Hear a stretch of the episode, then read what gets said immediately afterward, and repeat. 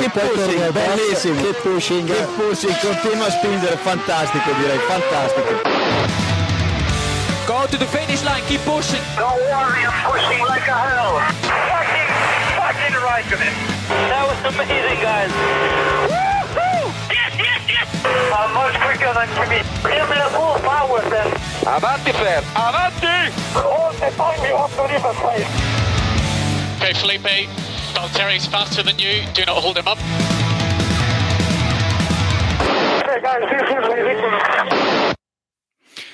Hola a todos y bienvenidos al episodio 232 de Keep Pushing F1, en este capítulo en el que vamos a comentar muchas cosas, porque han pasado muchas cosas durante estos días, y eh, el tema principal será ese Gran Premio de Países Bajos ganado por Max Verstappen, pero también tenemos mucha silly season y mucho movimiento de sillas que comentar hoy. Por aquí estamos todo el equipo reunido, eh, cosa que pasa pocas veces. Tenemos por aquí a Samuel Cerrato. Buenas noches, Samuel. Buenas tardes. Buenas tardes para ti. También está por aquí Iván Illán, Diego Otero, David Sánchez de Castro y Héctor Gómez. Buenas noches a todos. Buenas nit. Hola, hola. Hola, hola. Y un servidor que nos habla, Jacobo Vidal. Bueno, vamos a empezar por el principio. Ese gran premio de Holanda, David, o no podemos decir Holanda, ¿no? No abramos aunque- ese melón. aunque- No me encabronéis así tan pronto. O sea, no. ¿eh? Vamos a respetar la civilización y las constituciones de los países, por favor. Países Bajos. Bueno, pues el Gran Premio de Países Bajos 2021, disputado Sí, sí. en Zandvoort. Este regreso eh, de este eh, mítico circuito, podemos decir, a la Fórmula 1, tras el regreso frustrado de, la temporada pasada. Y bueno, un gran premio de casa para Max Verstappen, este sí, el de casa de verdad, podemos decir. Un circuito mm, diferente, estrecho, con algunas curvas peraltadas que nos dejaron cositas interesantes. Pero bueno, al final una fiesta, la fiesta de, de Verstappen, una victoria eh, en casa que le reafirma un poco más, recupera el liderato Iván y le reafirma un poquito más tras este gran premio, sale con mucha fuerza de aquí. Sí, es la séptima victoria que, joder, llevamos 13 carreras, ha ganado 7, 3 las ha perdido yendo primero. Así que nada, esos datos son contundentes. Líder del mundial, que yo creo que es justo a día de hoy. Y nada, desde mayo que Hamilton no le gana una carrera de tú a tú. O sea que por el, tenemos el síndrome de Estocolmo, pero si no, parece que, que va decantándose el campeonato. Bueno, de momento eh, el líder Max Verstappen por dos puntos, creo. No, Mm. tres puntos. Tres puntos. Tres, tres. Tres puntos. 224,5 ante 221,5. Bueno, ¿os gustó la carrera en general, Héctor? Eh, decíamos en el anterior episodio que sería una carrera bastante aburrida, circuito estrecho, tal. Pero a lo mejor no lo fue Y lo tanto. fue, ¿eh? A ver, lo fue. Quitas la salida y quitas alguna cosilla y realmente fue una cara aburrida. Lo mejor el ambiente, creo que el ambiente fue espectacular. Nos recordó los mejores momentos, tal vez, de, de Monza. Y, y el trazado, el trazado sí que es bonito, es precioso. Esas curvas peraltadas, pues. Y ver a los pilotos eh, coger varias trazadas, ¿no? También fue eh, muy bonito. Pero es un circuito muy estrecho. Y lo vimos también, por ejemplo, cuando en el pit lane eh, se limitó a 60 kilómetros por hora, como en otros, bueno, como en Mónaco, ¿no? También se hace. Tiene carencias el circuito, que es lo único por lo que es, es un problema, porque es el primer gran premio, digamos, que crea Liberty Media, sin contar los del año pasado, raros. Y en principio, lo que es el espectáculo, creo que le ha salido muy bien. Ahora sí, el trazado pues tiene carencias. Yo, mm, con todo lo bueno y todo lo malo, porque es cierto que es un circuito estrecho, que tiene problemas, que hemos visto que adelantar era virtualmente imposible. Con todo, mm, se me ocurren un buen puñado de circuitos en el calendario que quitaría antes que este. Es decir, creo que es un circuito precioso, es indudablemente precioso. Y creo que, entre comillas, hemos tenido mala suerte con las acciones en pista durante el fin de, durante el fin de semana, no, durante el domingo, porque eh, hemos, llevamos una temporada de banderas rojas espectacular y en el circuito en el que hemos tenido banderas rojas en todas las sesiones, eh, accidentes, salidas de pista y demás, en carrera no se salió nadie. Es decir, eh, probablemente si corremos aquí 10 años, a lo mejor esta es la única carrera en la que no pasa nada de este estilo. Oye, 100% de probabilidad de safety car, dijo De La Rosa el sábado. Claro, coño, es que así no se puede. Pero ¿por qué le dejan hablar a este Bueno, señor? El, el piloto de Dazón, no vayamos a liarla. Pero es que el, sí. el tema es que durante la carrera corren muy por debajo del límite de los coches y de y demás. O sea, corren como 5 o 6 segundos más debajo de más lentos que, que el sábado y que incluso el viernes. Por eso no se producen tantos incidentes que, que alguno, como Vettel, por ejemplo, tuvo, tuvo Mazepin, que luego hablamos, tuvo ganas de, de que hubiera algún incidente por ahí. Y Alonso. Bueno, también. Y Alonso que rozó de que a bueno, Alonso tuvo Bueno, Alonso un o incidente Giovanacci, con- o Giovinacci, ¿no? a eso. Bueno, Alonso tuvo un incidente con Russell, con Giovinacci y con Ocon en pocas curvas en la, en la salida. Sí, sí, no, no, pero yo me refiero en la, en la vuelta 70, que luego lo comentaremos por mm. una acción que tal, que se le fue el coche ahí en la peralta de arriba y cuidado. Sí, sí. Pero vamos a lo, vamos a lo importante, Jacobo. Te subes al barco ya, ¿no? Porque vamos, yo creo que ya está claro que el mundial es para Verstappen. Pero claro, pero claro de qué, si lidera por tres puntos, o sea, si los que lo acabamos de decir, o sea, es que, es que lidera por tres Pero- puntos. Lo decía El Iván. dato te lo ha dado Iván, ¿eh? Sí, sí. Claro, lo decía Iván. En las últimas nueve carreras, Hamilton solo ha ganado una, que fue Silverstone, Es que- y por lo que ganó, echando a Verstappen de la, de la carrera. Y para remontarnos anteriormente, tenemos que irnos a mayo, que decía Iván, a la carrera de España, donde sí que le gana por ritmo. Pero ya está. Y, y Insisto, aquí, aquí se vienen cositas. cerca. No estuvieron tan lejos. Yo, sinceramente, hasta la Q3 pensaba que la diferencia entre, entre Verstappen o el Red Bull y, y Hamilton era grande. Tanto que la primera vuelta de, de Q3, creo que la diferencia era 3-4 décimas con los blandos. O sea, era una En- en la- diferencia en la importante. Q3, en la Q3, Y la Verstappen ya Q3, decidió Verstappen se ni la abrir, lleva- el ni abrir el DRS, decidió Verstappen. Dijo, voy tan sobrado que me sobra el DRS y ni lo abro. Pero, Y aún pero así logró la pole la lleva por. Vamos. Por un kilo de- 38, Se lo te, te lo digo yo, 38 milésimas que fueron las justas para no cuadrar, no clavar los dos el, el mismo tiempo a la milésima. Porque, O sea porque que- Hamilton pero- hizo el mejor tercer parcial. Eh, de hecho, Hamilton no mejoró los dos primeros parciales, hizo mejor eh, tiempo personal, Sí. ¿no? Pero no, no hizo el mejor parcial. O sea que la, realmente la, la, la pole se la llevó por un pelo. Y luego en carrera yo creo que la ventaja de Red Bull no fue tan grande. O sea, al final lo vemos también ver. porque Red Bull Muy bien, Samu. fue, o sea, fue a cubrir. tenemos que hacerte venir siempre, perdón, sigue, acaba, acaba, perdón. No, yo creo que, Es que sí. eh, básicamente que la diferencia no fue tan grande, porque al final eh, quien hizo algo diferente fue toda, todo el tiempo fue Mercedes y Red Bull simplemente dijo, no, me voy a cubrir. A voy a ver, cubrir". yo creo que- Pero no yo fue creo que aquella, Verstappen estaba claro. aquella carrera de Verstappen abri- No, abriendo pero- pero 10 Verstappen estaba gestionando, ¿eh? En la salida ya lo ves, en la salida le mete 2-3 segundos en nada, en, en unas pocas vueltas. Es que fue una barbaridad. Y después yo creo que ya fue con un poco de gestión, ya sab- sabiendo que Hamilton no podía tampoco adelantarle en pista y tenía menos ritmo. Y creo que lo han dicho también en Mercedes, prácticamente todos, que era inalcanzable ese Red Bull. Es que yo creo No, que es- no sabemos el ritmo que tenía, perdona David, porque es que realmente no, tenido que no tuvo que tirar en exceso durante toda la carrera. Hubo un momento después de la segunda parada en la que Hamilton intentó pillarle y el, y el, señor, y el señor Verstappen eh, se puso a hacer la goma. O sea, yo no veo... No veo el. No sé. No creo, que, no creo que el ritmo de Verstappen sea medida del rendimiento del Red Bull, porque tampoco vimos. Tampoco tuvo que apretar. A ver, aquí hay, una, hay un equipo que solamente lo único que intentó fue atacar, que siempre es elogiable, o sea, a tope con, con, Mercedes en este sentido, porque es verdad que intentó ir a una cosa un poco distinta. El problema es que en una carrera en la que se gestiona, eh, o una carrera en la que el líder solamente tiene que copiar el que haga el de atrás, si, no, si te funcionan los- las paradas en boxes, es relativamente sencillo aguantar. Al final de carrera, Hamilton empieza a quejarse de que me estoy quedando sin ruedas, me estoy quedando sin ruedas, pero me haces vuelta rápida. Really, en serio. O sea, la de siempre.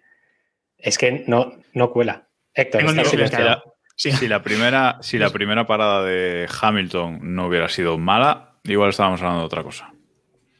Ah, haber estudiado. Claro, esta- por supuesto, haber estudiado, claro, pero eh, Mercedes Yo falla. creo que no fue, no fue una, una diferencia tan grande como la que estáis pintando aquí. Y, y, bueno, la Briki estaba preguntando si estoy en el barco. Yo creo que me bajé del barco, estoy en el puerto y estoy viendo el barco medio amarrado. No, no, el barco No- ya no salió. estoy- no- El barco ya no acepta más gente. Se acabó. Pero que una cosa, a lo, que- a lo que decía, a lo que decía eh, David, solo también un apunte que Hamilton después, cuando le meten a boxes, que se quejaba de las ruedas, después se queja y dice al equipo que le quedaban más ruedas aún. Que no sabe por qué la metió tan es. pronto. Eso Y- es. Vete a la mierda, tío. Sí, sí, y sí. sí, sí, sí. que es verdad que el equipo sí que, sí que erra aquí porque le sacan tráfico. Y también es una gran cagada porque ese undercut que quería hacer en tráfico, pues le salió regular, ¿no? Pero se quejó de eso, de que le quedaban más ruedas, después de quejarse durante toda la carrera de que es que las ruedas no funcionan. Eh, creo que hubo una radio, eh, no recuerdo si salió en la retransmisión principal, pero la comentaron en la retransmisión, la retransmisión aquí local. Eh, una radio de Verstappen preguntando cuál que era la distancia con Hamilton y diciendo de qué se está quejando. Se está quejando de las ruedas, ¿no? Como siempre. No sé si. No sé si Pues la sensacionalista la retransmisión traducción, a lo mejor, pero sí que dijo que sí estaba quejando de algo. Sí, no le preguntó directamente, si- no le dijo directamente que se estaba quejando de las ruedas, pero sí, que se estaba quejando. Pero de- acertó, ¿eh? Ya. Bueno, solo, solo me ha dicho Héctor si le gustó la carrera en general. Nos hemos metido mucho con la victoria de, de Verstappen. A mí- yo, como no esperaba nada, mm, no me disgustó. Una carrera muy estratégica. David pone cara rara. Mm, No, eh, bueno, una- yo me esperaba un poquito más porque después de lo visto el, el viernes y el sábado, que tuvimos una bandera roja por sesión, por lo menos, que en la clasificación hubo dos, yo me esperaba, pues eso, pues un leñazo. Sinceramente, yo me esperaba un poquito de salseo, pero, pero bueno, bien, ¿no? A ver, no estuvo mal. Bueno, no fue una etapa del Tour de Francia ni una carrera de MotoGP, ¿no? Pero, pero bueno, eh, salvable, salvable.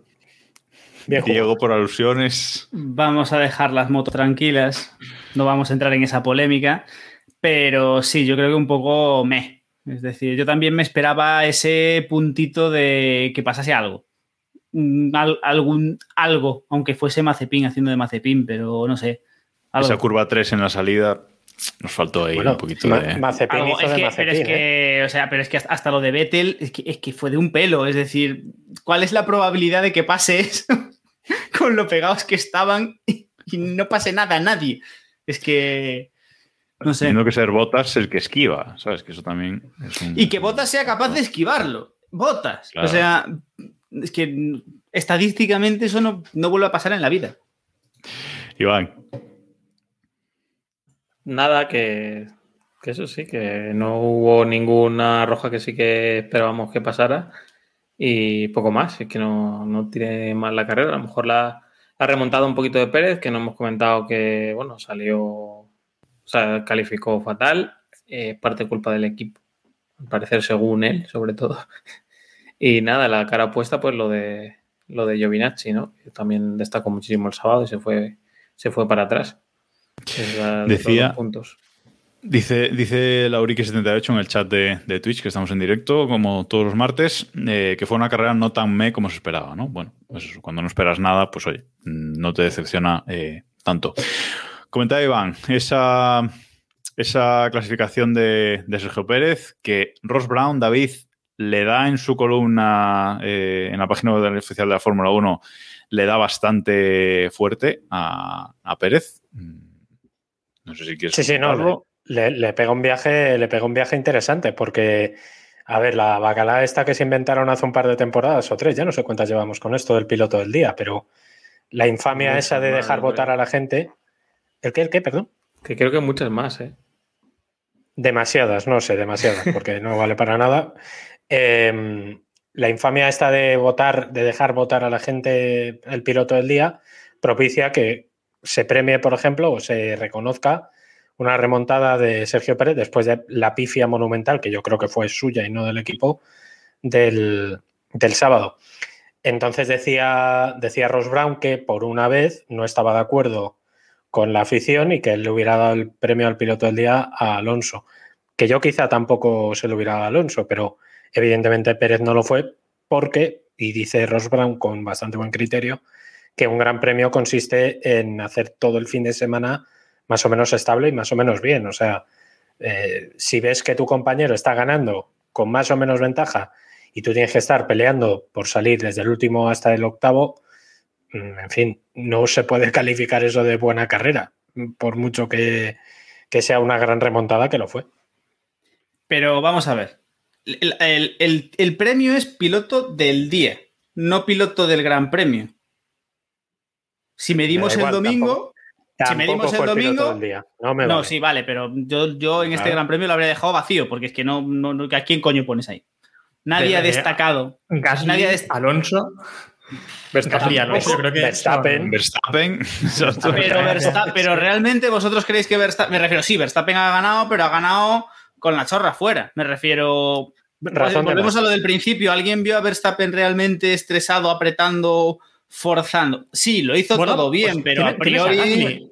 Si hablas, eh, si hablas, Diego, de que él también suma el sábado, pues Gasly hizo cuarto No. el sábado y hizo una vuelta. Eso lo, eso lo ha dicho, eso lo ha dicho, eso lo, ha dicho David. Yo he dicho que Ha el premio vale, es vale. piloto del día. Si lo medimos el domingo, medimos el domingo. Que le cambien el Pues nombre. mira, yo eh, estaría entre Gasly y Alonso, porque la salida de Alonso es espectacular, y después Gasly eh, le aguanta a Leclerc con unas ruedas intermedias con 10 vueltas menos que, que Leclerc, y creo que hace una, una gran carrera.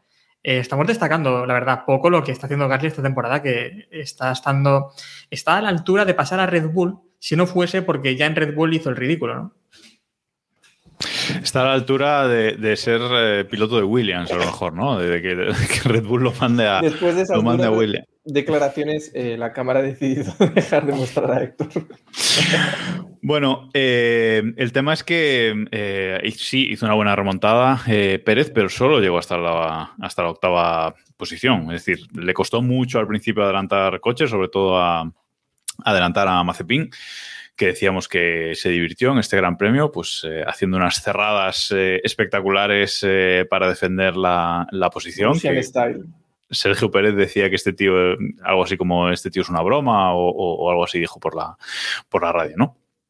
Eh, pero bueno, luego encontró el sitio donde adelantar y, no le resultó demasiado, eh, demasiado complicado. Pero es verdad que con Red Bull, el coche que gana la carrera solo llega a la octava posición. La otra cara de la moneda, lo decía Iván, Giovinacci, eh, el sábado increíble, séptima posición con el, con el Alfa Romeo, pero bueno, el domingo un poco vuelve a su, a su puesto, más o menos por donde, por donde tiene que estar, ¿no, David? Sí, eh, sacad este clip porque igual es la última vez que hablamos de Giovinacci en toda la temporada. Entonces, por favor, los fan, el fan de Giovinacci, si es que hay alguno, que saque este clip. Un saludo a Eh, Antonio, el único sí, fan de. eh, Claro, el, el- el- el sábado, por ejemplo, hizo, es verdad, El mismo.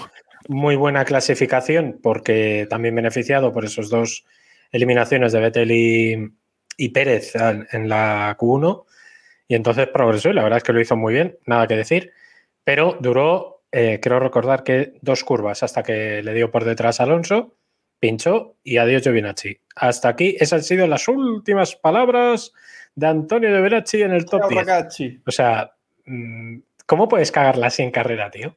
De verdad, dos curvas, duró dos curvas, literal. Entonces, pues, en fin, nada más que añadir, ¿no? ¿Alguien quiere añadir algo sobre Gasly? Cuarto en clasificación, cuarto en carrera, eh, muy consistente, mm, haciendo lo que tenía que hacer, mientras, bueno, su Que- compañero... No, no, que podéis hablar los que decíais que su Noda le iba a ganar esta temporada. Sí, ahí, Ay, sí ay, que, ahí sí que hay que cambiar de barco, efectivamente. Es verdad, es verdad. El barco, el barco de Sunoda está tocado y hundido hace, hace mucho tiempo. O sea, Pero eso, pero eso ya no existe. O sea, eso lleva. ya está en el fondo del mar. Eh, El barco, el barco de Sunoda es, es uno de el esos. submarino de eh, ya. Es submarino de su nada. De esos eh, de alquiler de la playa, de esos que das pie, ¿sabes? Pa- Tipo- sí, patines. Patinetes. Patinetes, exacto. Sí, sí, sí, sí. Bueno, ha, renovado, luego lo, comentaremos. Parece que por lo menos ha relajado el tono por la, por la radio, pero bueno, fallo de, motor, pero no estaba haciendo nada buena carrera.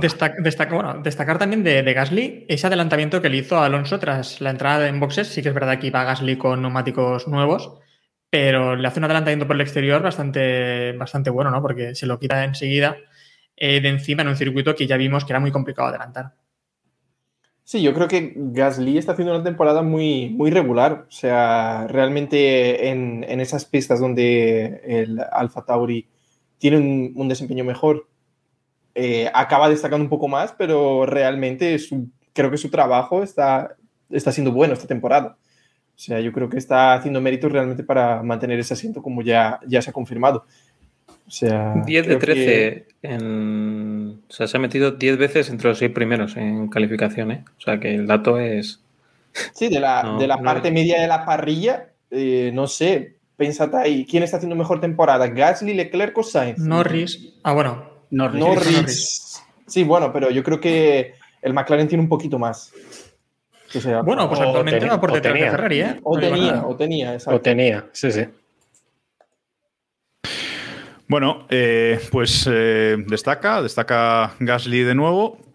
Eh, no sé si queréis comentar algo de Ferrari antes de pasar a, Alonso, porque los Ferrari, pues bueno, en su posición un poco, ¿no? El, sábado quinto y sexto, el domingo casi quinto y sexto, Leclerc logró mantener esa quinta posición y Carlos Sainz con muchísimos problemas de, neumáticos durante, este, durante la carrera. no pudo retener la sexta posición y fue séptimo ese quinto y ese, y ese séptimo puesto antes, eh, David, de llegar a, a Monza, la casa de, de Ferrari.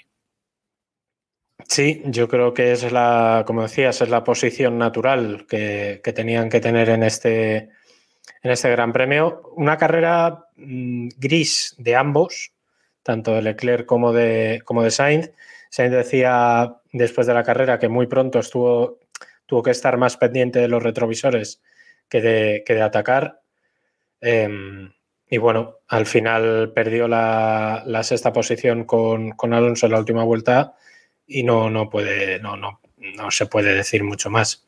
Porque la verdad es que yo creo que la estrategia no se puede culpar de, de- de que la, de que fuera mala o no se puede culpar de que fuera muy mala, pero mm, no ayudó tampoco. No fue buena, desde luego. Iván. Sí, han recuperado, han recuperado puesto en constructores. Yo creo que eso es con lo que se tienen que ir contentos de, de Holanda o del Países Bajos, como queramos llamar. Y, y vamos, eh, creo que sinceramente tienen las de ganar frente a McLaren, tanto por el desarrollo del coche, que parece que McLaren lo ha dejado más de lado, como porque McLaren sigue corriendo con un piloto. Cuando a ese piloto le pasa algo malo, pues se van a, se van a cero, que es lo que ha pasado en las últimas carreras. Ricciardo a mí me decepcionó bastante después de haberse encontrado tan delante en carrera en un circuito en el que prácticamente no, no había margen para irse para atrás, irse para atrás y quedarse sin, sin puntos. La verdad que, no sé, se siguen pasando las carreras y sigue sin, sin evolucionar y sin rescatar ese poquito de ese poquito de diferencia que, que tiene con Norris, a rescatar un poquito de lo que tiene, ¿no? Acercarse un poco más. Norris, pues parece que la fortuna le está, le está mirando, mirando mal estas últimas carreras también. Es que esa es la otra cara de la moneda, ¿no? McLaren que se queda en el Mundial de Constructores con 170 puntos por 181,5 que tiene ahora eh, Ferrari, como dices, los, supera. Eh, además, Valtteri Bottas ha superado a, Lan- a Lando Norris en la tercera posición de- del Mundial, que era algo que suponíamos que antes o después tenía que, tenía que pasar, pero bueno, ya se le está acercando también Sergio Pérez por detrás a Norris, con, que está solo 10 puntos por detrás de él. Diego, eh, ¿qué le está pasando a, Norris? Porque no se puede decir que le está pasando a McLaren. A Norris le está pasando lo que le está pasando a McLaren. Eh, han tenido buenos grandes premios y malos grandes premios. No tienen el mejor coche de la parrilla y han parado su desarrollo. Y son cosas que pasan. Yo, sinceramente, creo que ha encadenado un par de grandes premios, cuando menos complicados, y, y que realmente. eh, de- yo, yo, de hecho, eh, ya, ya tiro la pedra aquí. Yo creo que Norris va a quedar por delante de los, de los Ferrari en Monza. Es decir, yo creo que Seguramente. va a estar ahí, va a estar ahí y, y que Norris quedará, terminará la temporada por delante de los Ferrari en, en el Mundial parece bastante probable. Luego ya lo de constructores con McLaren y Ferrari no hay nada que hacer. O sea, la, Ricciardo es la decepción seguramente del año por delante, por delante de los trompos de Vettel, que, que tiene tela. Y no sé, yo mm, me guardo la esperanza eh, por puro fanatismo de que el año que viene mejore, pero, pero vamos, está siendo bastante. Temporada de, de, de Ricciardo está siendo para irse a su casa. No sé, yo creo que Norris es algo puntual. Veremos, veremos qué pasa con, con él. Y vamos a hablar de- del hombre ahora, vamos a hablar de Alpine. Vamos a hablar de Fernando Alonso, que decíamos antes, que hizo una, una salida espectacular en la que casi va contra el muro por diversos eh, toques, pero bueno, salía noveno por detrás de su compañero de, de equipo y en pocas curvas eh, adelantaba dos posiciones y se ponía en una muy buena posición para eh, llevar la carrera a donde él quería. Además, en las últimas eh, vueltas del Gran Premio eh, logró pasar a, al Ferrari de Carlos Sainz después de estar bastantes vueltas pegado a él sin poder, sin poder adelantarlo y con Sergio Pérez viniendo por detrás pero logró adelantarlo para ser eh, sexto, hacerse con, con, ocho puntitos más en el, en el, Mundial y ya está en el top 10, ya entra en el top 10 de la clasificación del Mundial, eh, justo por delante de Ocon, dos puntitos por, por delante. Bueno, eh, Samu, una muy buena, muy buena carrera de, de, Fernando. Sí, muy bien, muy bien. La verdad es que yo creo que Fernando viene en línea ascendente. ¿no? las últimas carreras hemos visto un rendimiento bueno, también creo que el Alpine se, se, ha, vamos a decir así, se ha sentado y está sabiendo aprovechar al final, pues eso, un fin de semana malo de McLaren, eh, o mejor dicho, de Norris, eh, y esas pequeñas oportunidades, esas pequeñas brechas de eh, Carlos está sin, sin gomas, eh, más o menos daba para ver que, que, Alonso llegaba y que Alonso iba, iba a pasar a, a, Carlos en esas últimas vueltas, ¿no? Y lo consiguió ahí en la última vuelta. Y yo creo que un rendimiento muy bueno. Eh, si queréis podemos comentar eh, la cuestión de Ocon en las primeras vueltas, cuando se quejaba de que tenía más ritmo que Alonso y, medio que... Eh, no, no, nos pusieron el, el, corte de Alpine de la respuesta del equipo, ¿no? Pero medio que no le dijeron nada o le dijeron, bueno, pues nada, pasa y en pista, ¿no? O sea, si tienen más ritmo, demuéstralo. Y realmente no consiguió pasar Alonso. creo que se quejó un poco también sobre eso después de la después de la carrera. Eh, pero vamos, que muy bien el rendimiento de, de, Alonso, creo que Ocon tampoco estuvo mal, pero sí que en un fin de semana que eh, en los libres sí que Ocon eh, había destacado un poco más, eh, creo que Alonso la carrera estuvo, estuvo muy bien. Estuvo, vamos. Un, poco, un poco David demostrando a Alonso quién es el jefe, ¿no? Eh, cuando se queja con que dicen por radio que Fernando es extremadamente lento delante, eh, Fernando replica que, está controlando los neumáticos, ¿no? Sí, es una de las cosas que más me está sorprendiendo, bueno, sorprendiendo o me parecen muy analizables de, esta, de este regreso de Alonso a la Fórmula 1, que desde el principio ha asumido un rol que es, no es imprescindible eh, que lo tenga que tomar un piloto, ¿no? Pero el estatus que tiene eh, Alonso en el equipo demuestra que puede hacer incluso lo que hizo, que es decir, yo marco la estrategia.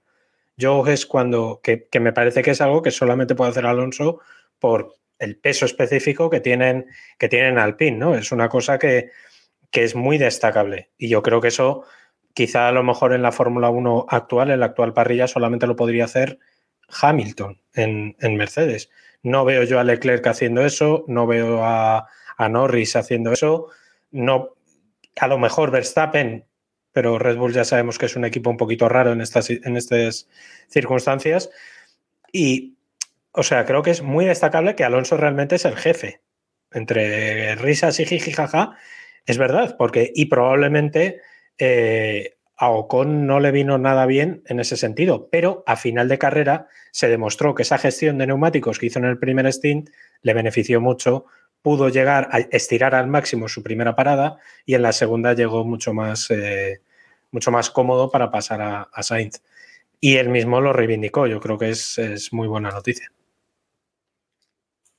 Sí, el, el, caso es que a mí me, lo que me sorprendió este fin de semana, bueno, me sorprendió, me llamó la atención, fue esa especie de adaptación ¿no? de Alonso al circuito mucho más rápido que, que el resto. Eh, podríamos pensar que es lo contrario, ¿no? Los pilotos más jóvenes deberían más, estar más acostumbrados al tema de la simulación, etcétera y demás, y adaptarse más rápido, pero no fue así. La línea que seguía en la curva 3 o sea, se destacó muchísimo durante el fin de semana. Él hacía todo distinto al resto eh, y en la salida, de hecho, ahí ganó varias posiciones. Y también con el tema de los neumáticos. Yo creo que lo que hablábamos, eh, sus experiencias en indicar y en resistencia le están viniendo muy bien en ciertos casos para, para ese sí, tipo sí. de cosas. Lo del puede sonar una banalidad, pero yo creo que no es casualidad que, que aquello de, la, de los peraltes él sea el que mejor eh, haya rendido en, en, ese tipo de, de, curvas en esta, en esta carrera. Un apunte. eh, entre el viernes y el sábado, creo, creo recordar que fue entre el viernes y el sábado, todos los pilotos o todos los equipos eh, se fijaron en la vuelta de Alonso, en cómo trazaba Alonso por la parte de fuera de la curva 3 para trazar ellos. Es decir, se tomó como la- el punto de referencia, que es un hecho muy, muy relevante y muy importante en un circuito en el que nadie ha rodado con, o nadie había rodado Muchos- con Fórmula 1. o sea que- Muchos eh, empezaron a trazar por dentro, ¿eh? Muchos empezaron a trazar por dentro esas curvas. hasta Porque que, la lógica, claro. claro. la lógica dice que en los peraltes tú tienes que ir por la, por la cuerda, lo que es, bueno, en el atletismo sería la cuerda, pero eh, eh, lo, lo ilógico es trazar por fuera. Y Alonso, en cambio, demostró que era el punto óptimo. Me sorprende muchísimo cómo empezó Alonso esta temporada, sobre todo con problemas con los neumáticos y cómo los está entendiendo ahora eh, prácticamente a la perfección, ¿no? O sea, esa capacidad de nuevo de, de Fernando de, de adaptarse a, a las circunstancias le ha costado, es verdad, pero lo que está demostrando ahora mismo que, conoce de los neumáticos es, eh, es espectacular. Bueno, eh, vamos a comentar una imagen que nos ha pasado Sergio Martínez por aquí por, el chat de, Twitch. eh, que dice, bueno, es una imagen en la que se ve una radio de, Hamilton, cuando está Hamilton persiguiendo a, Verstappen, y Hamilton dice que ellos son simplemente muy rápidos. Le dice a su, a su ingeniero que simplemente son muy rápidos y que no los da alcanzado. Bueno, ya lo hemos comentado, ¿no? Que aquí, que Sí, aquí La gracia, yo Sí, creo, bueno, de, de lo que dice Claro, Sergio la, la gracia es que mientras se ve que solo son 30 milésimas más lentos que Verstappen, ¿no? Vamos, que. Correcto. Aquí, por, por romper una, una lanza en favor de, de Lloroncete, de Lloroncete eh, sabemos que las radios de los pilotos suelen salir con algo de retardo. Probablemente, cuando lo dijo, la diferencia era un poquito, un poquito mayor. Dicho esto, mm, es decir, yo, yo realmente creo que Verstappen era más rápido y a lo mejor aquí lo que decíamos antes estaba haciendo la goma, pero bueno, lo de Hamilton es que ya cansa. Es decir, es, es que las gomas van mal, es que no tengo gomas, hago la vuelta rápida y ahora es que son muy rápidos y ahora que puede... Cansa. O sea, el, el nivel de, lloro- de lloronismo de Hamilton esta temporada es abrumador. No, no tiene ningún sentido ya. Bueno, Yo no solo que- esta temporada. Creo que Ya sabemos que Hamilton se caracteriza, tiene muchas virtudes, pero desde luego quejarse no es una de las, de las, de las suyas. Bueno, eh, una carrera, vamos a ir cerrando este Gran Premio porque tenemos mucha silly season que, que comentar y ya hemos eh, ocupado la mitad del, del tiempo. Eh, otra mala carrera para, para Aston Martin, decimosegundos y decimoterceros, nada que, que destacar. Russell con el Williams muy bien de nuevo el sábado, eh, décimo primero, pero luego el domingo eh, acabó por detrás de su compañero Latifi, que incluso salía desde el pit lane. Bueno, hablaremos luego de No Russell. sé cuántos alerones traseros llevaron. para Sí, pero efectivamente. sin ellos. Y simplemente comentar la participación de Robert Kubica. Eh, discreta, sin, sin demasiados problemas, haciendo un poco el papel que, que le correspondía. Eh, decimoctavo en clasificación, decimoquinto en, en carrera, por ese, por ese contagio de COVID-19 de, de Kimi Raikkonen. Que veremos, eh, David, no sé si lo sabes, si, si va a estar en Monza o no. Se fue el sábado. A ver, yo creo que se hubiera ido igual porque aquí me suda de todo, ya lo sabemos. Pero se fue el sábado para hacerse test el lunes. Le daban el resultado hoy y tiene que someterse a otro test si el calendario cuadra. Tiene que someterse a otro test este miércoles. Le dan el resultado el jueves y si los dos salen negativos, el viernes, en teoría, podría salir a pista. En teoría. ¿Sabéis cuando, cuando en Top Gear eh, Ben Collins desveló que era de Stig y pusieron a otro y el tema sigue igual? Pues eso es lo que me parece que ha pasado en Más o menos. este fin de semana. Sí, sí, no he sí, notado sí. ninguna diferencia. Oye, el el que se contagió por, por la cena esa que tuvo con, con Capito. mm, me haría sospechar, pero es Kimi. O sea, no sé. Que Kimi se puede haber contagiado. Vete tú. No queremos que- saber dónde se ha contagiado Kimi. A mí me han dicho que lo de la burbuja de la Fórmula 1 ya hace meses Que que, ya tal. en fin. Ya. Se está. ay, Bueno, vamos a hablar más, más de Kimi. Más de Kimi ahora. Cerramos esta, esta carrera, este Gran Premio de, de Países Bajos, que bueno, no, no ha estado mal. Veremos cómo, cómo es el año, el año que viene. Y vamos a hablar de la Silly Season, porque se ha, se ha desarrollado muchísimo ya la semana pasada y, y esta semana está dando el, el, do de pecho. Primero, esas renovaciones que no comentamos la, la, semana pasada, esa renovación de Fernando Alonso, que bueno, se daba un poco por, por hecha, ¿no? Renovación entre, entre comillas. Eh, no, no, dices que no, David. No, no, que de eso de que, que entre comillas, no, era una renovación. Firmó uno más uno, pues el más uno. Son siete, sí, pero vamos a ver. A el tema es. Todos sabían... se va notando ya, ¿eh? que ese, esa referencia no la van a coger los más jóvenes. Cuidado, eh, cuidado, cuidado. Sí, sí. En Twitch no lo pillan eso. En Twitch no, eso no, es, banda, es tarjeta amarilla en Twitch. Pero, a ver, todo, es decir, sí, vale, uno más uno y multigiri lo que, y multigiri lo que tú quieras. El uno más uno es, salvo que tengamos un cepo enorme o me aburra mucho, sabíamos que esto era algo, estaba Sí, hecho. eso sí, eso sí. Sí, sí. Bueno, pues eh, con, esa, con esa renovación, eh, luego llegó la retirada de, de, Kimi, anunció su retirada por Instagram, hizo un collage ahí de fotos que tenía en el móvil, que el iPhone le recomendó. Exacto. Y, y, lo puso ahí y dijo, bueno, le, le, dijo a su mujer que le escribiera algo porque no tenía ganas y, y ya está, ¿no? Y, y anunció su, su, retirada para el año que viene, abriendo un hueco en, bueno, en Alfa Romeo. Viene, o para este, a lo mejor, porque yo no sé si, si Kimi ya se ha retirado, ¿eh? ¿No lo hemos visto subirse al monoplaza? ¿Tú, cre ¿Tú, crees que encadenará contagios de COVID hasta.? No, no yo, no, yo creo que Kimi dijo me retiro y todos asumimos que es a final de temporada y no lo es, sino que él se retira, ya se ha retirado. Sería precioso. Ya se ha ido, ya no va a volverse a subir al monoplaza. Y Sería se ha inventado precioso. lo del COVID por no dejarlo mal, pero.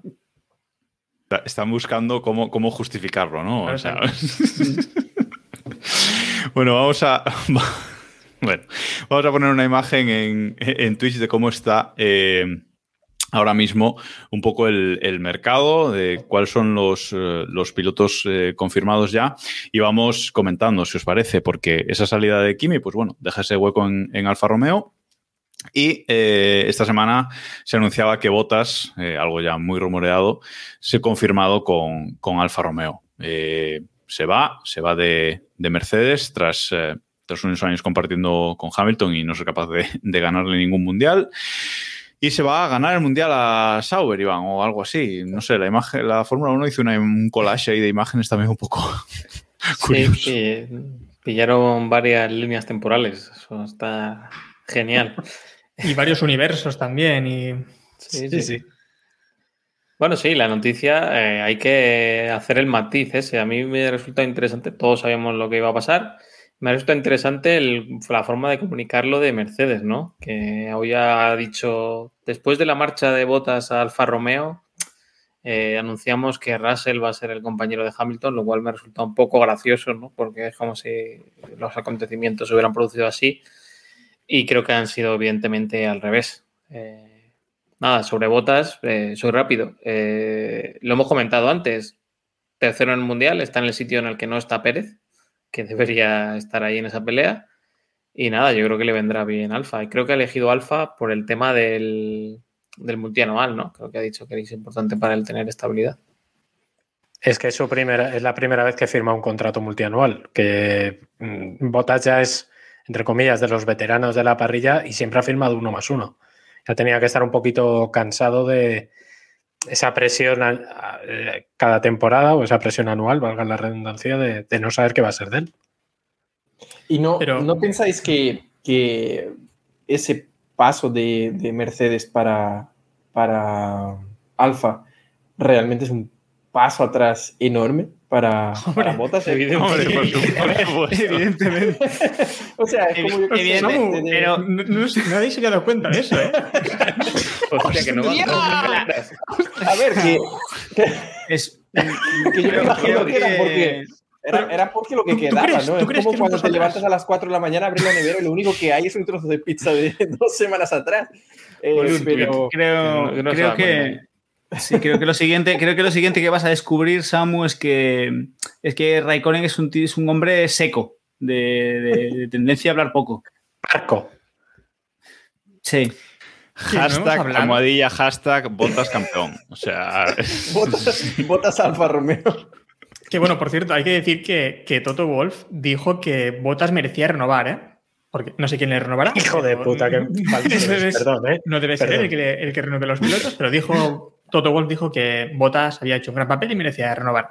Y no hemos hablado de algo también muy importante que fue la vuelta rápida o lenta de Botas, superando a la de Hamilton y que casi les deja sin. Ahí, sin ahí, punto. ahí, ahí me lo estaba guardando, porque ver, para, lo que que me queda en el vale, convento, para lo que me queda en el convento, pues.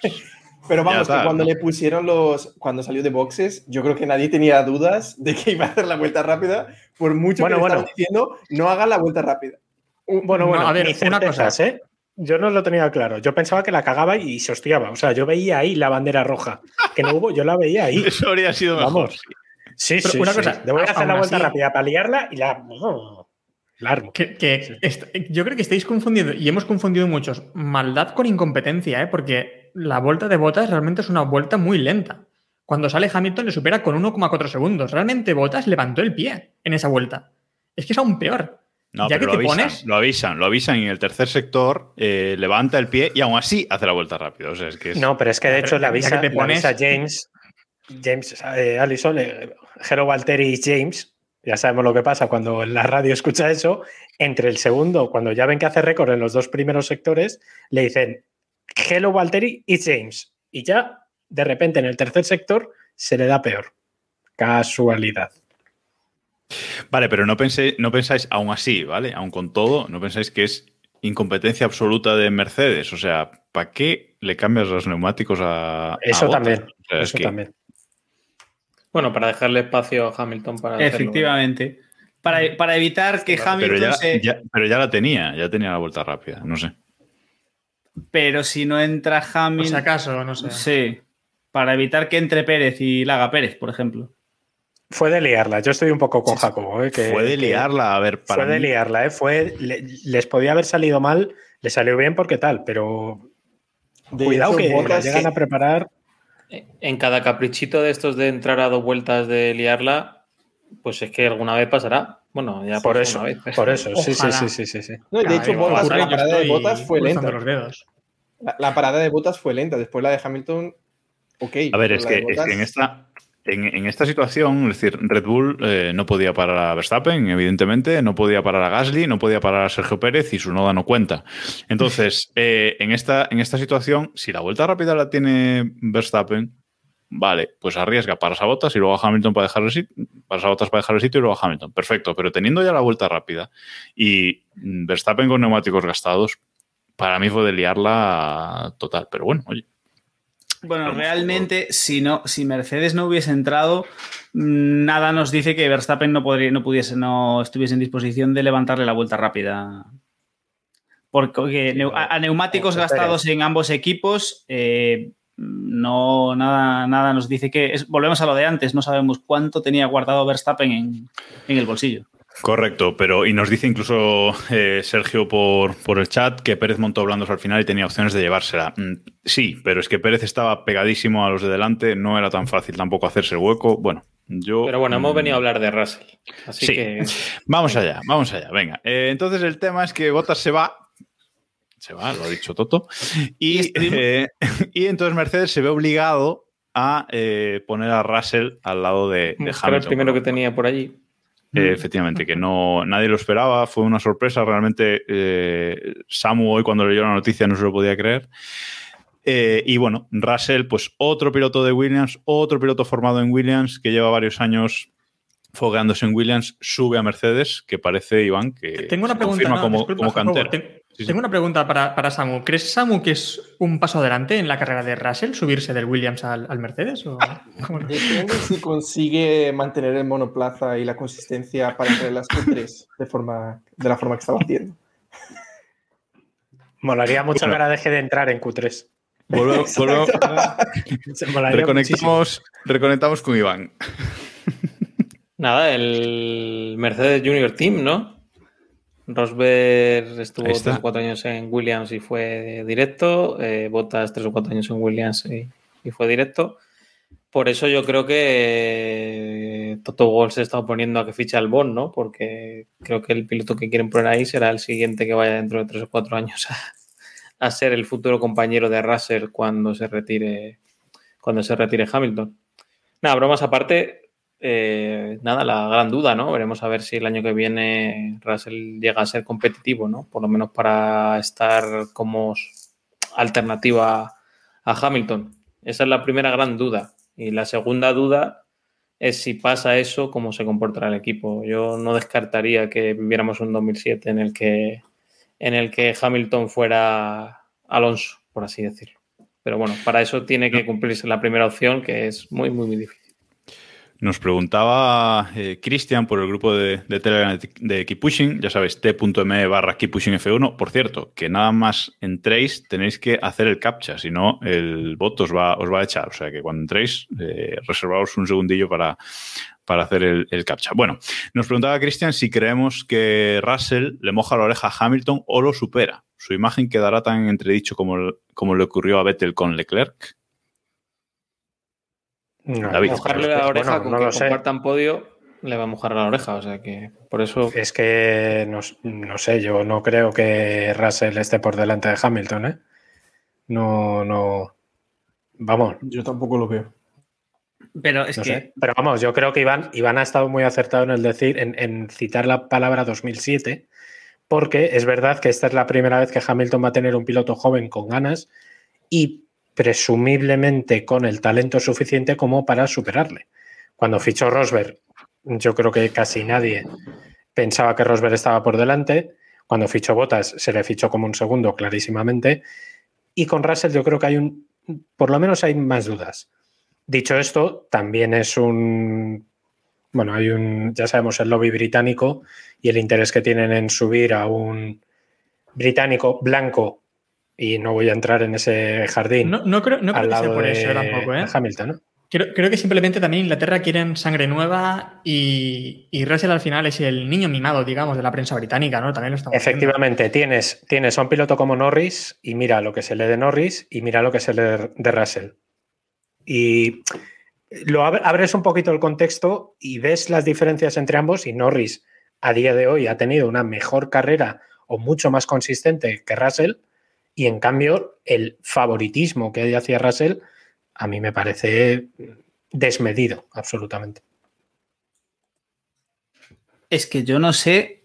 mm, A mí hasta ahora Russell, más allá de aquel gran premio sustituyendo a Hamilton, que sí, que muchas risas y muy divertido, pero yo tampoco he visto tanto en Russell como para creer que pueda entre comillas, hacerlo mejor. O sea, a ver, mejor que Botas creo que lo hará, pero no creo que esté. O sea, yo creo que va a estar lejos, ¿eh? Los sábados ves la tele también, ¿no? No solo los domingos.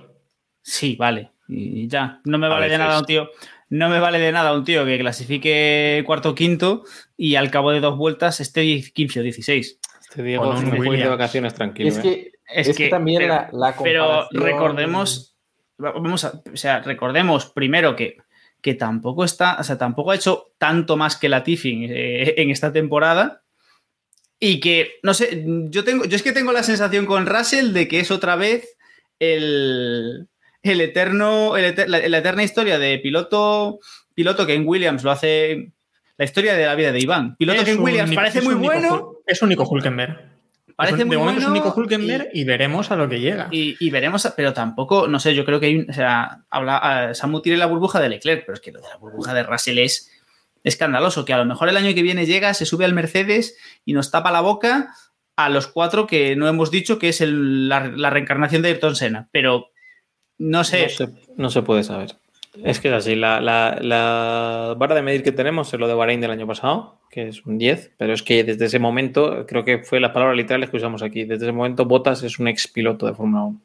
Que es así, es que sí, no puede llegar. Absolutamente, sí sí. Sí, sí, sí, sí, Es que no puede llegar ni Ayrton Senna y subirse el primer día al coche y reventarte, porque es que se supone que eres un piloto profesional, que llevas no sé cuántos años en el equipo, quejándote de que las estrategias, la mala suerte, etcétera, etcétera. Ese gran premio lo tenía que haber ganado Botas con una mano.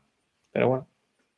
¿Y no creéis que realmente la decisión es una mala decisión para Mercedes? Porque a mí me lo parece. No, Actualmente no, no, tienes, tienes un piloto como Botas que más o menos te cumple. Fíjate que Mercedes va líder en el campeonato y Red Bull no lo está, teniendo el mejor coche. Red Bull va segundo porque Pérez lleva tres carreras, bueno, llevaba tres carreras en puntuar y esta carrera casi te la lía también, porque al final lo de la Q1 que se queja Pérez de problemas y no sé qué, al final es que no hace una buena vuelta en ningún momento cuando tiene el mejor coche. Podía haber logrado una, una gran vuelta, aunque no le diese tiempo a hacer esa última vuelta que, de la que él habla.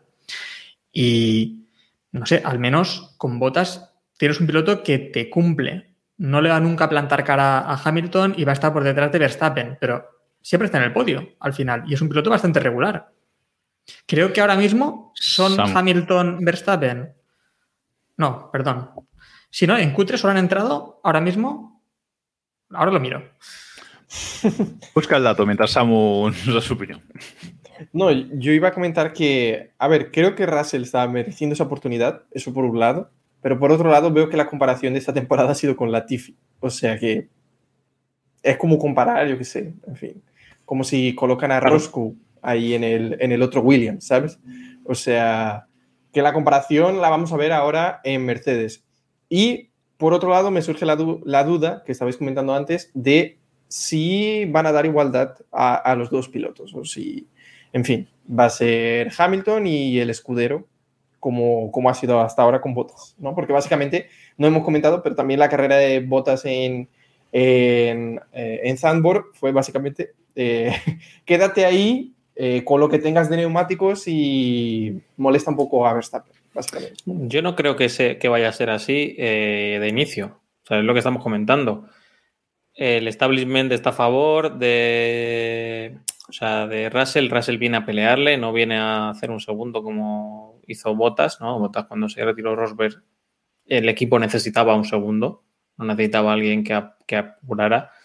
Y Hamilton, joder, hemos visto las dificultades con las negociaciones, que pueden ser reales o ficticias, pero bueno, el dineral que se lleva al año, o sea, tú eh, creo que, vamos, el Mercedes estaría encantado de que ganara el Mundial Russell, le pagaran 5 millones o 10 millones al año en lugar de los 50 que le deben pagar a Hamilton eh, y, demostrar que, bueno, pues hemos logrado hacerlo con otra persona y, y demás, vamos, eh, me parece que, que si todo va bien, a, a Russell caerá mejor de lo que ha ido Botas.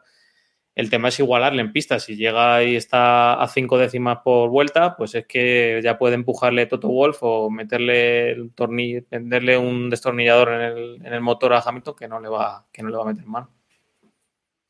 David. Verif- verifica el dato, Héctor, antes de dar paso a David. Sí, bueno, lo que decía, que Bottas, Verstappen y Hamilton son los únicos pilotos que han entrado en Q3 en toda en esta temporada.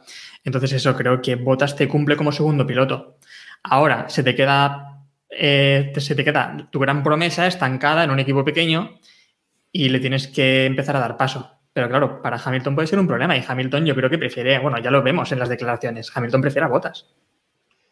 A ver, es que yo creo que estamos, estamos midiendo, entre comillas, estamos viendo mal el fichaje de Russell. Porque Russell no ha sido fichado para sustituir a Bottas. Russell ha sido fichado para sustituir a Hamilton cuando Hamilton se vaya. Ahí está, ahí es, está. es que ahora mismo Russell es la gran, es la idea de futuro que tiene Mercedes, no para 2022, para 2023, que opinión personal, y esto sí que lo digo en serio, yo creo que a Hamilton le queda muy poquito, son 36 años, Hamilton tiene una vida fuera de la Fórmula 1, como sabéis, muy intensita, y el año que viene vamos a ver cómo sale el coche. No sé si seguirá más adelante. o no, Llevas, David, con esto ya. David, no, no, vez lo digo en serio y lo digo con criterio, porque esta vez Hamilton ha renovado solo por un año y esta vez sí que está así. En el barco de David, David. en el barco de David con eso a tope. O sea, yo creo que en cuanto Hamilton gane este año el octavo, Claro. se pira. O el año que viene, o aunque no lo gane, la, la apuesta de Claro. Mercedes es Russell, porque es que no tienen a nadie Sí, sí, más. es su no, no puedes fichar a nadie. O sea, A el- Russell, el Russell es el, Claro. el, el pros de Lauda, el Senna de pros, el Hamilton Efectivamente. de Alonso, etcétera. Eso es. El Massa de es. Schumacher, pues ese salió mal, por ejemplo. dura Ya, esa, eh, me- dura Pero era la idea. ¿Eh?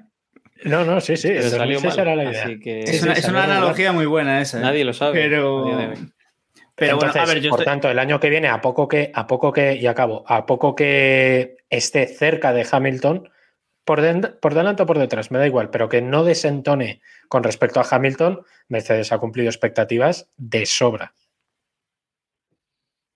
No, sí, yo creo que a tope con David, yo creo que Hamilton se marcha. O sea, yo- de hecho, yo creo que a menos que el Mercedes del año que viene sea una cosa tan escandalosa como lo que hemos visto esta- estos últimos años, de que Hamilton sepa que si se queda otro año más gana otra vez, y ahí le puede poder, la, puede que le, gan- le pueda la- el ansia de decir voy a ganar uno más y uno más y uno más, pero salvo que el, lo del Mercedes del año que viene sea escandaloso, eh, Hamilton yo creo que se pira, o sea, para que se va Hamilton no es un piloto al que le veamos como podemos tener a Alonso ese ansia por competir, por correr donde sea, por Hamilton está en Fórmula 1 porque le gusta esto, porque le encantan los focos, le encantan las cámaras, le encanta la pasta y cuando se canse se largará y se dedicará a sus historias de moda, de veganismo y de y de cosas varias.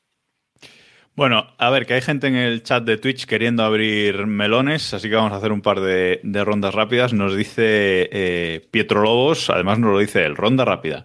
¿Quién obtiene más puntos en la temporada 2022, Hamilton o Russell? Venga, en orden tal y cual estamos eh, colocados. Héctor, Hamilton, Hamilton sin duda. yo digo Hamilton también.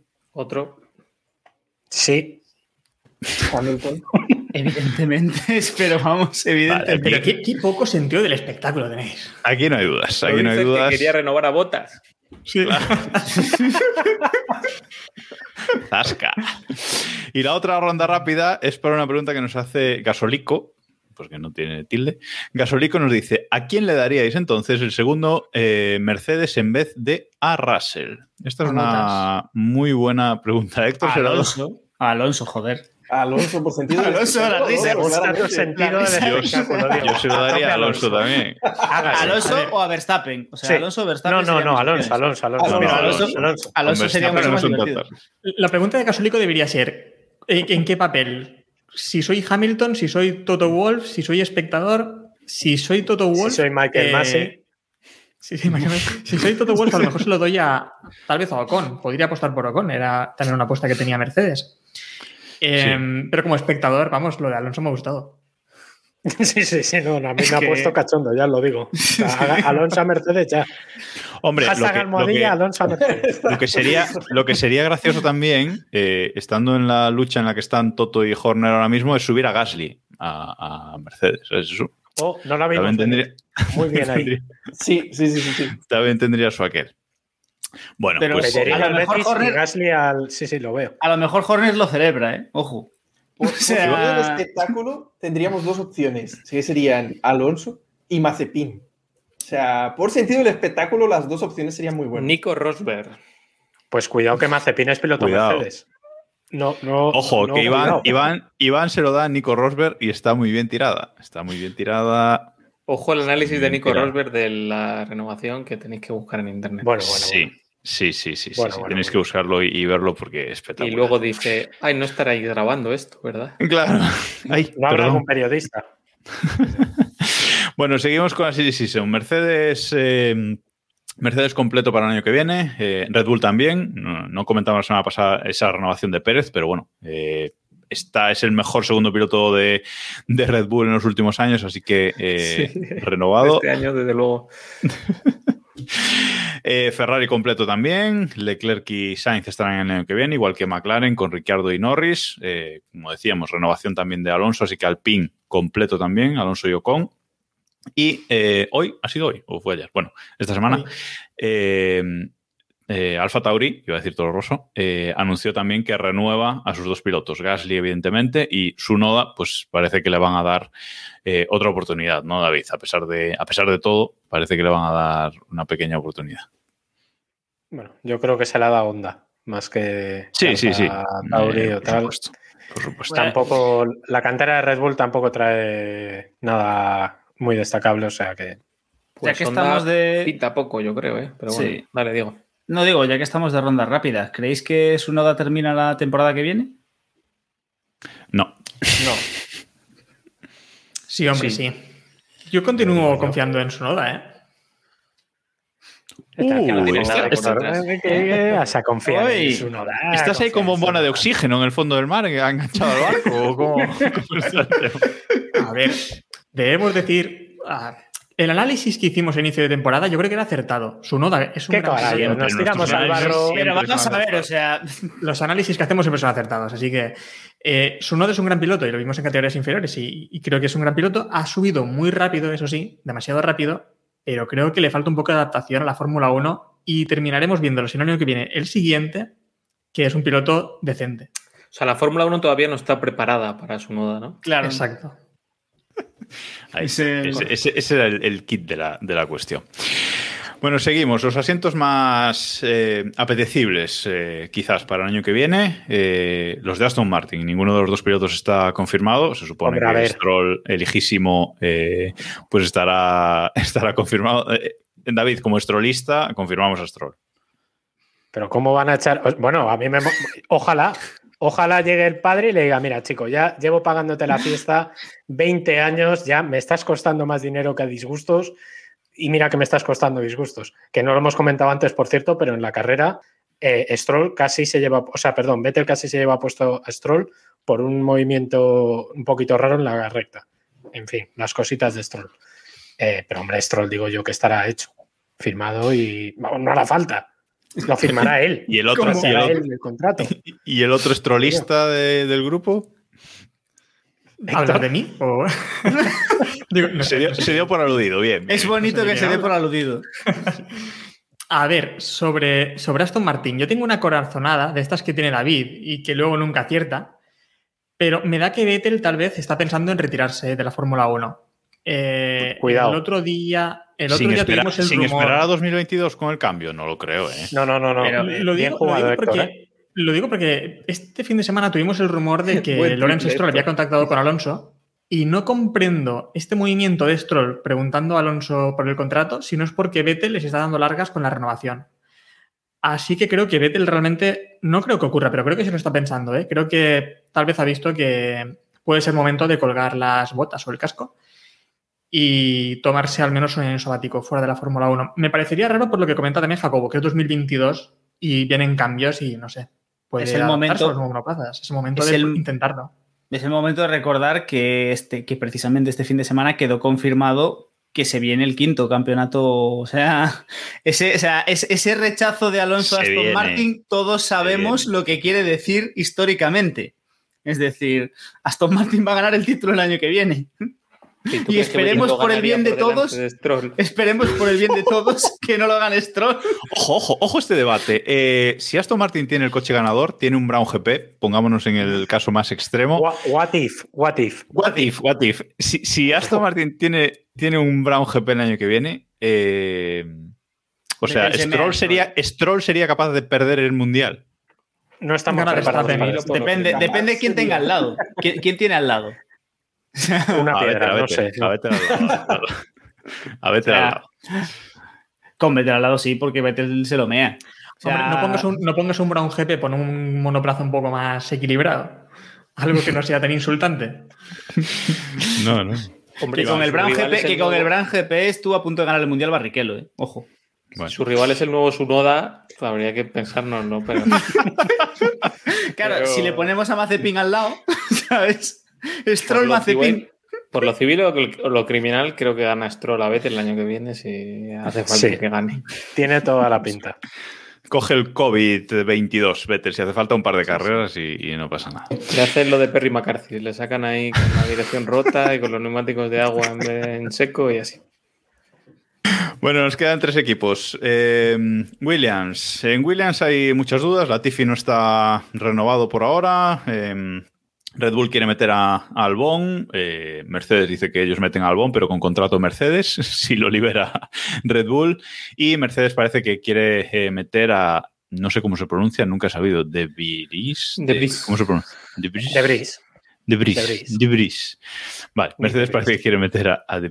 Entonces, bueno, ahí hay esa pugna. Parece que hay tres personas para dos asientos. No sé qué pensáis. ¿Quién estará en Williams, Iván? ¿Tienes alguna percepción así tuya? La que podemos tener todos, la Tiffy, cuestión de tiempo que se confirme, no creo que haya ningún problema, por desgracia o por suerte. Y lo otro, pues igual, creo que Williams quiere, prefiere al Albon, pero creo que el tema de Wolf pues, le va, va a hacer que sea de Bris. Eh, el tema es que Red Bull quiere colocar al Albon, entonces eh, su primera opción también es colocarlo en Williams, porque yo creo que ven que tiene más futuro que, que Alfa o que va a tomar un rol más de primer piloto, ¿no? Pero si Toto Wolff se niega a, darle cancha o a suministrar motores al equipo, por así decirlo, llegados al punto más, más duro, eh, para que tenga un piloto Red Bull, pues nada, tendrán que, tragar y fuera. Y a lo mejor Red Bull dice, mira, pues si esto me va a salir más caro, le pongo en, en Alfa, que bajo el papel son equipos similares y, y ya está, me quito de problemas. Es que me parece increíble lo de Toto Wolf vetando a un piloto a otro equipo, al equipo Williams. ¿Qué pinta Toto Wolf vetando pilotos de Red Bull en Williams? Es que me ha parecido sorprendente, porque primero decía Pero- que ellos no iban a poner, tampoco iban a Sigue, torpedear el sigue siendo accionista de Williams, ¿no? Pero ¿No ¿cómo- sigue siendo accionista? Creo que no. Ya no. Pero ¿cómo va a vetar No, al piloto si, si ni siquiera pudo decidir el si quería renovar a Bottas y no pudo en su equipo, hombre? ¿Cómo va a decidir los pilotos de Williams? Por favor, es que por favor, estamos aquí hablando de Toto Wolf como si... ¿Pero qué es esto? A ver, el tema es que Mercedes necesita empezar a entrenar a otro piloto para subirlo de Williams a Mercedes cuando Hamilton se retire. O sea que, a ver, a ver qué pasa aquí. También os digo que a la larga creo que Mercedes va a perder, bueno, tiene que perder algún suministrador, un, un equipo cliente y Renault necesita algún, bueno, Alpine, el motor, ya veremos cómo se llama, eh, necesita algún nuevo cliente. Podría ser Williams. Los, los motores son de Alpine son Mecatrome o algo Sí, así. Meca- sí. Meca- Meca- Mecacrom. Eso, Mecachrome. A ver, el- la diferencia que creo que es la básica ahora es eso, que acabas decidiendo sobre el. O sea, has dejado de decidir por el que más pasta daba, por así decirlo, y ahora decides por el que más te favorece, que quieras o no, pues yo creo que es una, una mejora, ¿no? Los dos son pilotos decentes, son mejores que Latifi, por, por decirlo así. Y vamos a ver, a mí personalmente preferiría al Bon por esa experiencia más cercana a Fórmula 1, ¿no?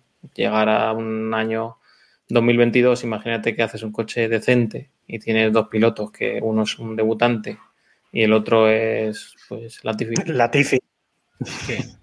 que no me pinta muy bien. Imagínate que incluso decoran de una forma decente el monoplaza en el que viene. Eso ya sería espectacular. Bueno, eh, Alfa Romeo, iba a decir Aston Martin. Alfa Romeo, un piloto confirmado, eh, botas, y hay muchas novias para el otro asiento. El propio, el propio Albon, el propio Debris, eh, Ilot, eh, se pronuncia Ilot, supongo, ¿no? Y Giovanacci, que Giovinacci parece que es el que menos eh, papeletas tiene. De hecho, el, bueno, iba a calificar a Mazepin, pero no lo voy a hacer. Mazepin eh, ya anda poniendo en sus eh, redes sociales que le va a robar el número 99 a, a Giovinacci. Eh, Iván, parece que no se sabe ni la normativa Mazepin, ¿no? De, de los números de los pilotos. Sí, no sé a qué viene ese mensaje, la verdad, pero bueno. El, lo de los números es que tienen que man- mantenerlo dos años. No, sé muy bien por qué, ni por qué dos años y no uno, no tres, pero bueno, eh, parece que es el. Entonces, si, si Giovinacci deja la Fórmula 1 a final de año, pues tendría que pasar el 22 y el 23. O sea, hasta el 24 tendría Mazepin que esperar para coger ese número. Creo que Y- tampoco. ¿Y si compra el número? es una Pero- opción. pero la comprarlo- Fórmula 1. Pero comprar el número es decir, ir al- a, la tienda de números y decir el 99. Exacto. O sea, en plan, No, Claro, claro. A ver, el señor Vance comprando. Mundial, eh, en plan Feliz mundial. Compra la Fórmula sí, 1 sí, y sí. muda- cambia la norma. Eh, eso, se- eso sería muy factible. Una, eh, una yo- pedrada aquí, pedrada, pedrada. Adiós. Me gusta. Eh, ¿y, si, ¿Y si el mensaje es que Mazepin va para Alfa Romeo? Pedrada. Pedrada total. No sé, como opción. O sea, Pero- que Mazepin que va a pillar el puesto de Romeo. Giovinazzi. Que va a comprar, o sea, va a comprar Alfa Romeo en vez de Haas. Pues, pues No, los dos, los dos. es que le dos. sobra. no, a ver, eh, a mí lo que, me, lo que me sorprende, bueno, de este, de este gráfico que estamos poniendo todo el rato en la retransmisión de, de Twitch sobre los equipos, es que no. Pa- para mí, la decisión lógica de, de Alfa Romeo sería subir a Schumacher, ¿no? Eh, subir a Schumacher junto a, junto a Bottas No. en ese Alfa Romeo y sacarlo del infierno que es, que es Haas eh, este año. La ¿no? decisión, lógica, la decisión lógica de Ferrari eh, o no. Sí, sí. Sí, bueno. Ah, Porque no, se Pero porque cuanto más acerques a Schumacher a Ferrari, más problemas vas a tener con los dos que tienes ahora. Es decir, a Schumacher hay que sujetarle los años suficientes como para que Sainz y Leclerc, porque Sainz y Leclerc tienen contratos a largo plazo. ¿eh? O sea, no sé por qué ponemos a Schumacher en Ferrari, para empezar, habiendo demostrado. No, no, no, no. Porque, Nada, porque, nada, porque es piloto, porque nada, es pero- piloto Ferrari, o sea, teóricamente es piloto Ferrari, porque a Ferrari co- comercialmente les vendría muy bien y se les se supone que. Porque la historia se cuenta sola, Claro. tío. Es, Tío, o sea, si, si, el tío lo hace medio bien, van a, van a sentarlo ahí. Vamos, por el apellido, ¿no? Sí, claro. Sí. Sí, claro, evidentemente. Pero si el tío lo hace medio bien, lo van a sentar ahí. Pero el vamos, es Si os hablo de otros apellidos ilustres en Sí, la Fórmula pero 1, vamos a ver. lo mejor... mm, Villeneuve. ¿Por qué, lle- por qué llegó Bru- Bruno Senna donde llegó? Hombre, viene Nefa Bueno, bien, pero ¿eh? no llegó a. Ferrari, Bruno Senna. No, pero. Vale, coño. Pero. Claro, bien, vale, pero. No, pero- joder, Una cosa también, eh, la guerra abierta que hay ahora mismo en Haas entre, entre Schumacher y Mazepin, ¿eh? que también es un poco increíble. Ahí se llevan mal, escucha, ahí se No llevan mal hasta el si eso cocinero puede con el de aguantar prensa. más. Eso, eso, eso es un sin Dios.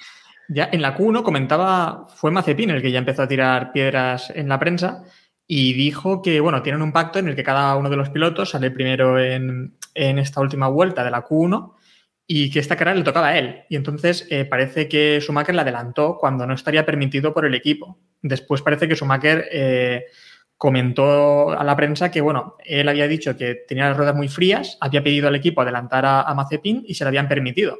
Y él adelantó a Mazepin y, y se fue libre. Pero vamos, que ahora mismo hay una guerra abierta muy chula, ¿eh? Y sobre todo porque lo están hablando también en la prensa. No se está quedando solo de puertas para adentro y esto me parece precioso.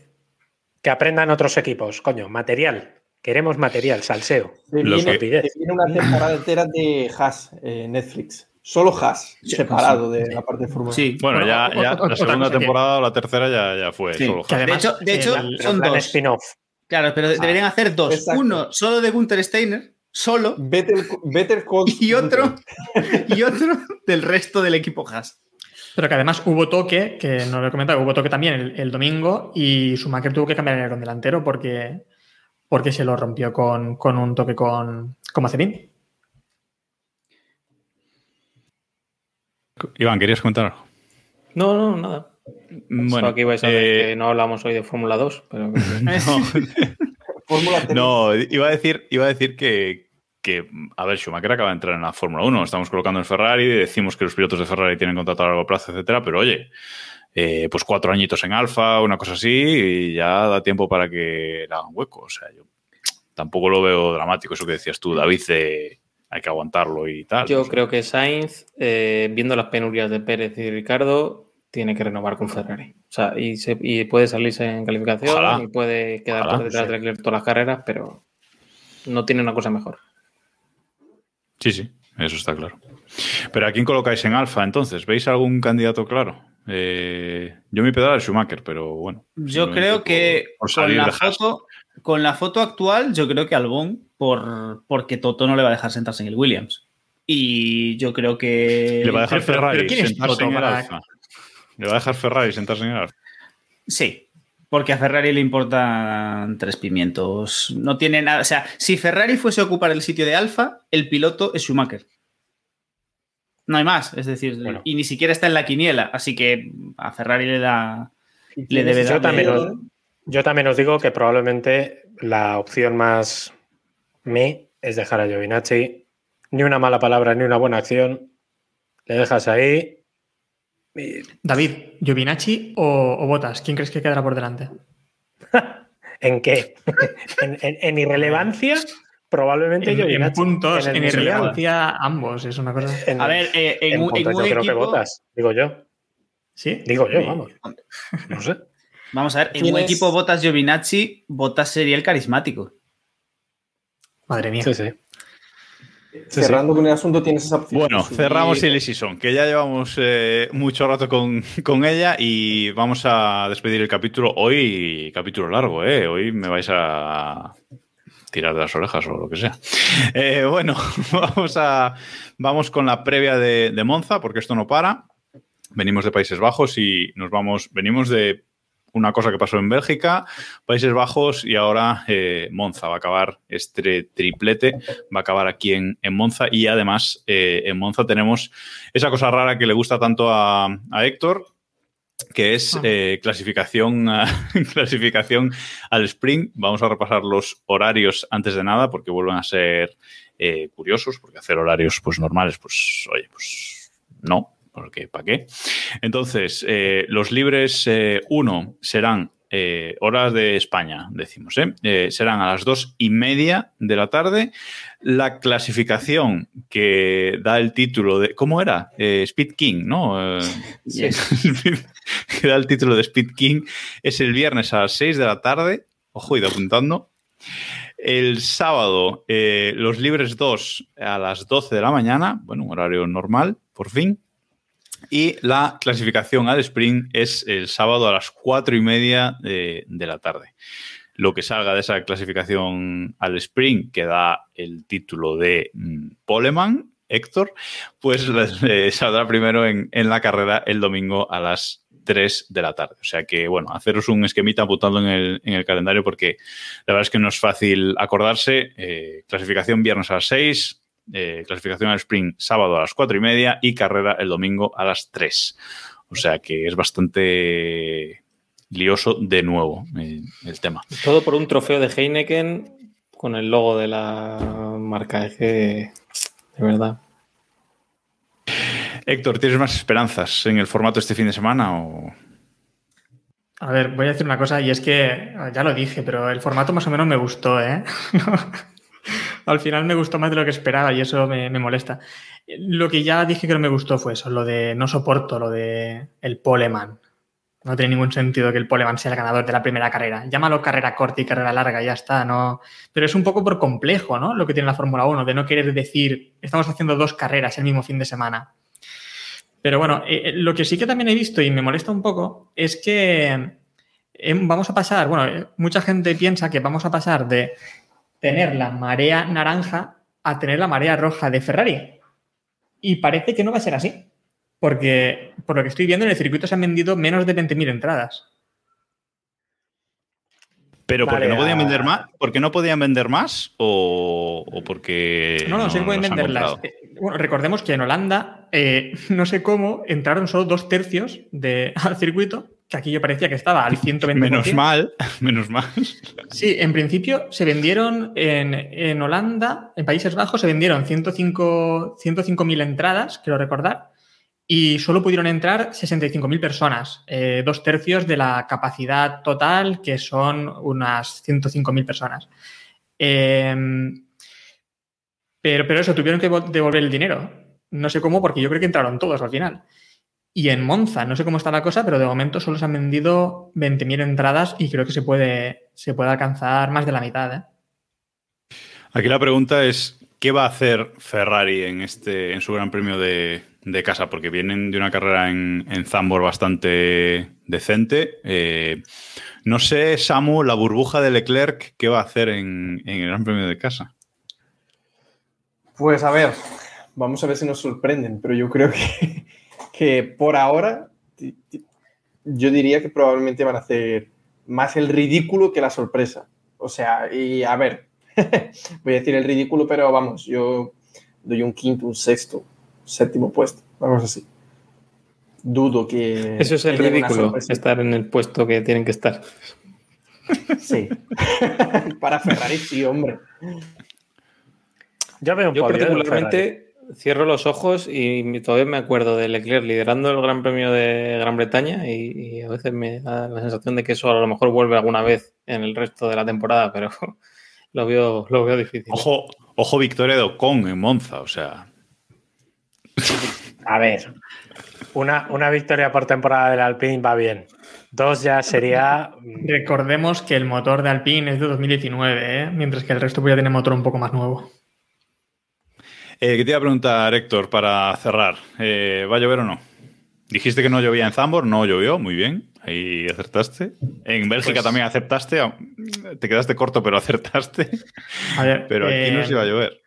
La verdad es que no he hecho los deberes, no lo he mirado. Oh. Y, y, tal vez acierto más. Voy a decir que no, porque no va a llover. No, no, búscalo, búscalo. Eh, Diego, algo que comentar sobre este Gran Premio. Es uno de los, de los míticos. Decías que tu TOC no soportaba que hubiera una carrera entre Bélgica y. Lo, sí, lo llevo muy mal. Es decir, o sea, no entiendo por qué tienen que hacer estas cosas. Es de Bélgica y Monza van pegaditos. O sea, eso, eso va, va pegadito como dos culitos, así, y van juntitos. O sea, no entiendo por qué, por qué coño tienen que inventar estas mierdas.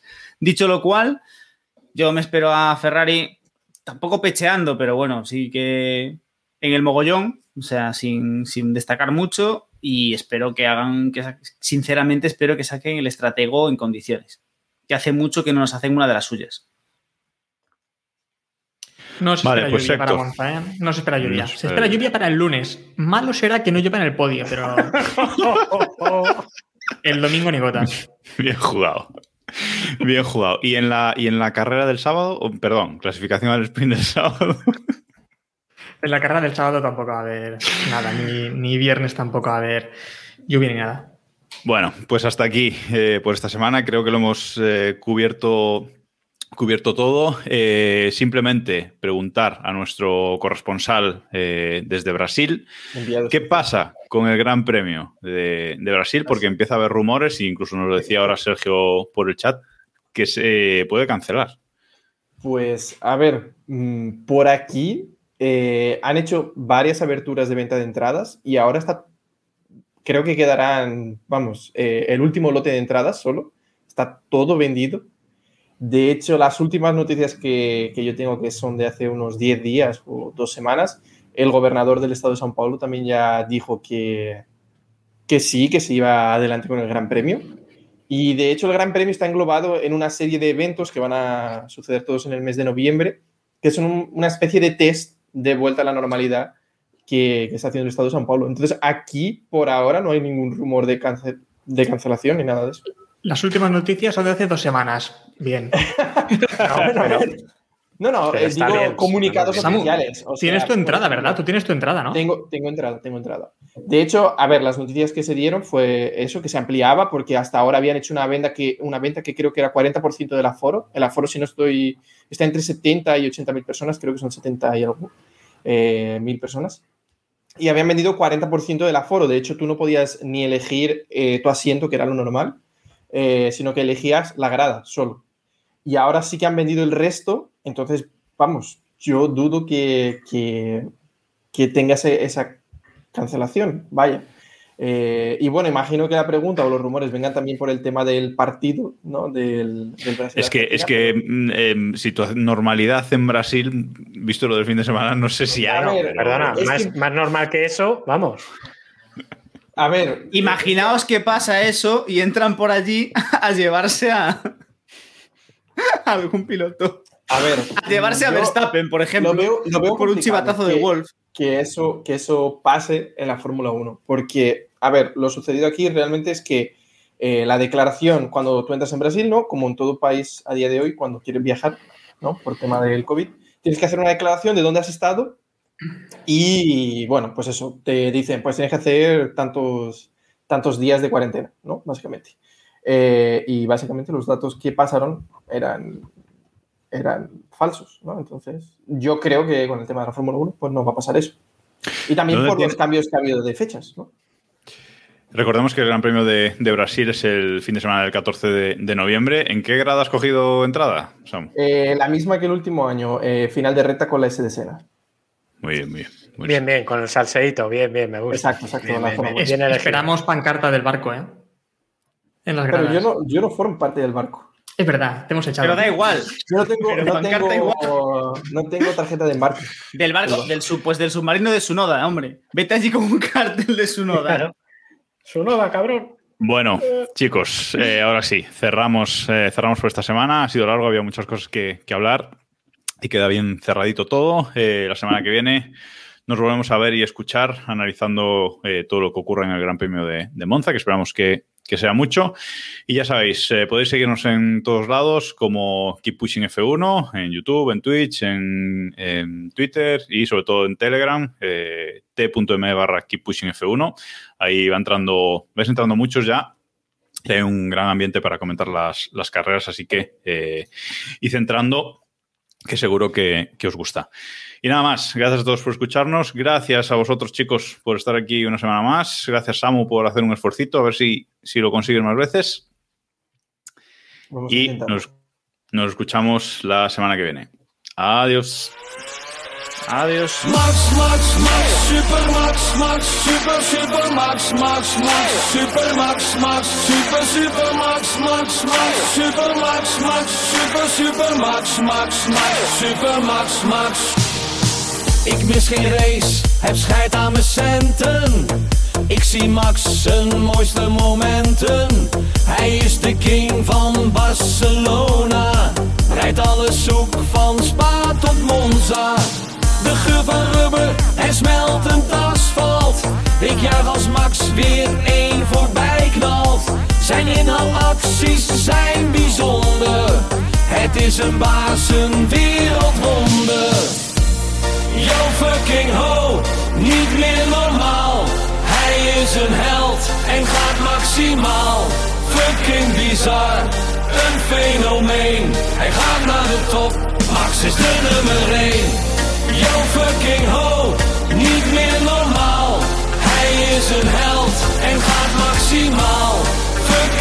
Bizar, een fenomeen. Hij gaat naar de top, Max is de nummer 1. Bizar! Fucking bizar! Ja, dan zit je naar dingen te kijken en te open. En daar is hij.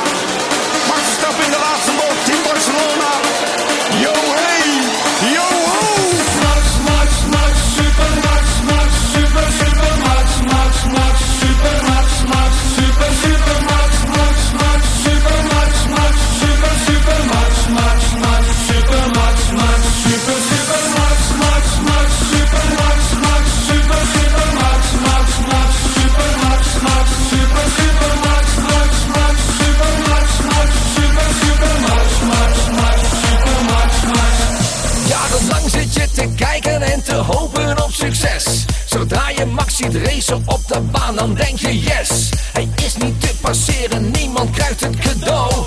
Hij is een pure racer, vang ze op en goed no. Hij is de nieuwe baas. Hij is de nieuwe baas. Max is de nieuwe baas. Hij is de nieuwe baas. Ja, wij gaan helemaal los. Hij is de nieuwe. Supermax, Supermax,